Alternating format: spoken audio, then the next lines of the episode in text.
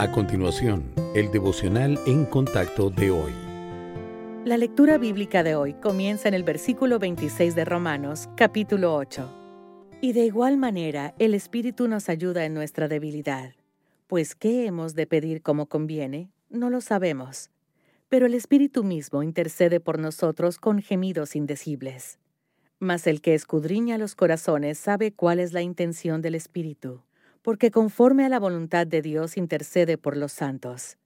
Y sabemos que a los que aman a Dios todas las cosas les ayudan a bien, esto es, a los que conforme a su propósito son llamados. Porque a los que antes conoció, también los predestinó para que fuesen hechos conformes a la imagen de su Hijo, para que Él sea el primogénito entre muchos hermanos. Y a los que predestinó, a estos también llamó. Y a los que llamó, a estos también justificó. Y a los que justificó, a estos también glorificó. Ayer aprendimos que Dios no muestra favoritismo. No obstante, sí disfruta de la cercanía con los suyos. En toda la Biblia, el Padre tuvo una relación íntima con su pueblo.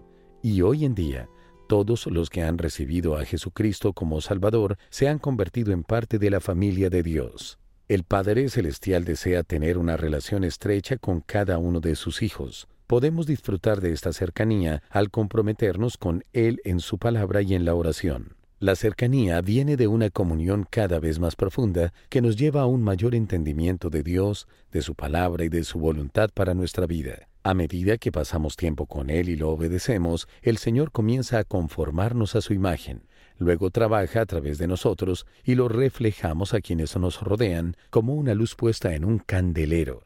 No se permita quedar satisfecho solo con ser salvado de la ira venidera. El Señor desea que lo conozcamos íntimamente y nos llama a cada uno a corresponderle con fe y compromiso.